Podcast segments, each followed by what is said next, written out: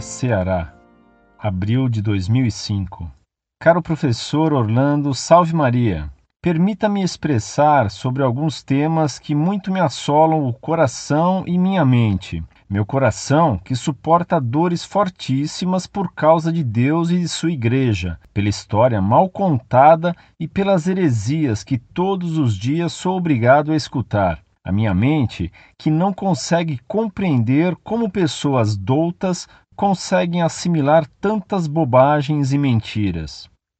Mas, professor, não tenha pressa em responder esta carta, pois compreendo que há tantas outras centenas de cartas para responder, não somente o senhor, mas toda a equipe do site Monfort. Gostaria muito que o senhor respondesse a esta, e estou na espera da resposta de outra carta que mandei para o senhor faz algum tempo. Repito, estarei aguardando a resposta. Professor, creio que o senhor seja licenciado em História. Pois bem, Hoje curso licenciatura em Química, onde com certeza pretendo ser um professor decente e correto. Estou no terceiro semestre do curso e tenho uma cadeira de Psicologia da Educação. E nessa aula, infelizmente, não se consegue aprender nada. Por quê? Nosso amigo psicólogo só fala em encontrar o self, encontrar o Deus dentro de si, praticar reiki e yoga fazer exercícios quase hipnotizantes com a esperança de ser o melhor. E ainda tem mais. O professor fala com a boca cheia a grande lorota herética secular. A igreja foi cruel com as mulheres, mandou seis milhões para a fogueira.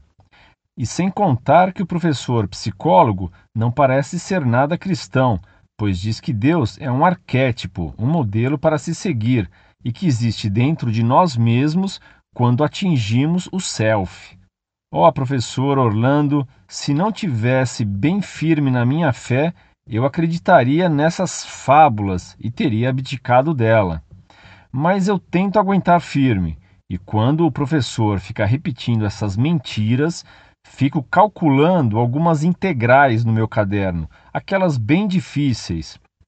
A destruição da fé católica começa por esses cidadãos que acreditam em mentiras cabeludas como essas, se as vítimas dessa chacina religiosa já não estiverem traumatizadas.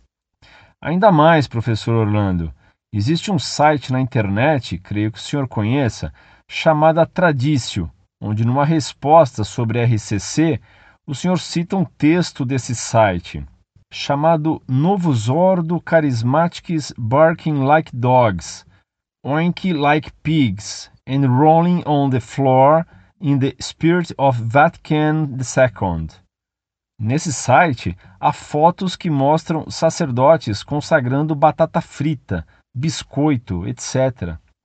Recentemente, com a morte do Santo Padre, fui lá ver as perguntas e outras notícias, similar ao site Monfort. Foi inevitável. A primeira notícia que deparei foi: O velório de JP2 é uma piada. Abreviou o nome do Santo Padre, assim como os protestantes abreviam Igreja Católica Apostólica Romana, de ICAR. Ah, soubesse essa pessoa escondida atrás de um apelido, moderator, soubesse ler os documentos que João Paulo II lançou sem contar também outras pessoas ditas católicas tradicionalistas. Tradicionalistas por chutarem a cátedra de Pedro para escanteio. Argumento deles: todos os papas pós-conciliares são inválidos. Oh, meu Deus, será que eles nunca ouviram falar nos pronunciamentos ex-cátedra? Por serem tão soberbos e orgulhosos, por se autoproclamarem tradicionalistas, a pena para isso é a autoexcomunhão. Pobres sede vacantistas. E esse moderator diz que a nova missa de Paulo VI é inválida, blasfematória, dentre outros adjetivos nada animadores. Sinceramente, professor Orlando, nunca tive a oportunidade de participar da Santa Missa pelo rito tridentino, que muito desejo, mas nas missas que participo hoje são um tanto diferentes.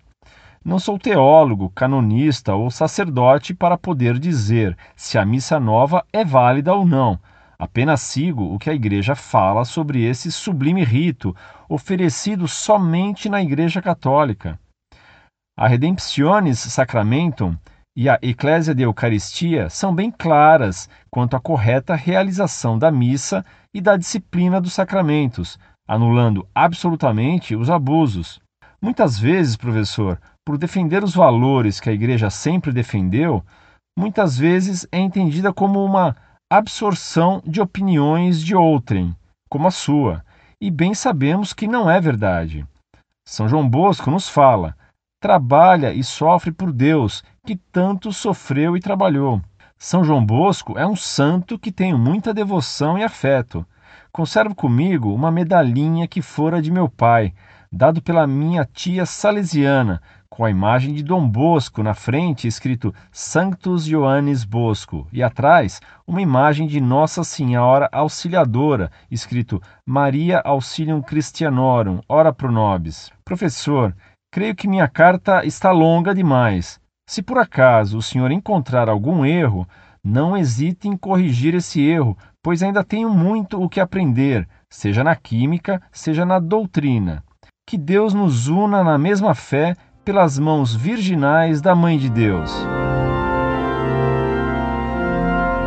Muito prezado, salve Maria. Muito me alegra sua simpatia pelo site Monfort e pelo que escrevo. Peço-lhe que reze para nós, para que continuemos sempre a defender a fé católica e que Deus lhe pague. Esse professor de psicologia seu é um repetidor das baboseiras de Jung, o que faz dele um gnóstico sem que ele saiba o que é a gnose. É incrível como, por toda parte, mestres de ignorância podem vomitar seu ódio contra a igreja sem que nada lhes aconteça. Para eles, não existe o crime de preconceito. Até parece que caluniar a igreja seja o requisito necessário para ser tido como competente. Esse seu professor, ignorantíssimo, fala em seis milhões de hereges queimados pela igreja. De onde tirou ele esse número? Isso indica que ele, jamais leu um livro sobre a Inquisição. Em 100 anos de Inquisição em Toulouse, só 42 pessoas foram condenadas à morte, e Toulouse era o maior centro de heresias da Idade Média. Claro que todos os papas pós-conciliares são papas legítimos. Os sede-vacantistas, no mínimo, são cismáticos, se não forem também hereges. Eles se atrevem a julgar o papa e a declará-lo ilegítimo, quando pela doutrina católica ninguém pode julgar o papa, e muito menos depô-lo. Não leia então os delírios dos sede vacantistas. No caso da missa nova, se o sacerdote usa pão de trigo e vinho de uva, se tem a intenção de transubstanciar o pão no corpo de Cristo e o vinho em seu sangue divino, pronunciando as palavras da consagração, a missa é válida. É claro que se deveria ainda considerar a liceidade de certas missas shows e outras nas quais se nega até a presença real de Cristo na hóstia. Foi por causa de tantos abusos e sacrilégios que o Papa João Paulo II lançou o decreto Redemptione Sacramentum, que quase ninguém obedeceu, continuando a rezar a missa, ainda que válidas, escandalosas e ilícitas. E obrigado por seu pedido que Nossa Senhora proteja Montfort. Incorde Jesus Semper, Orlando Fedeli.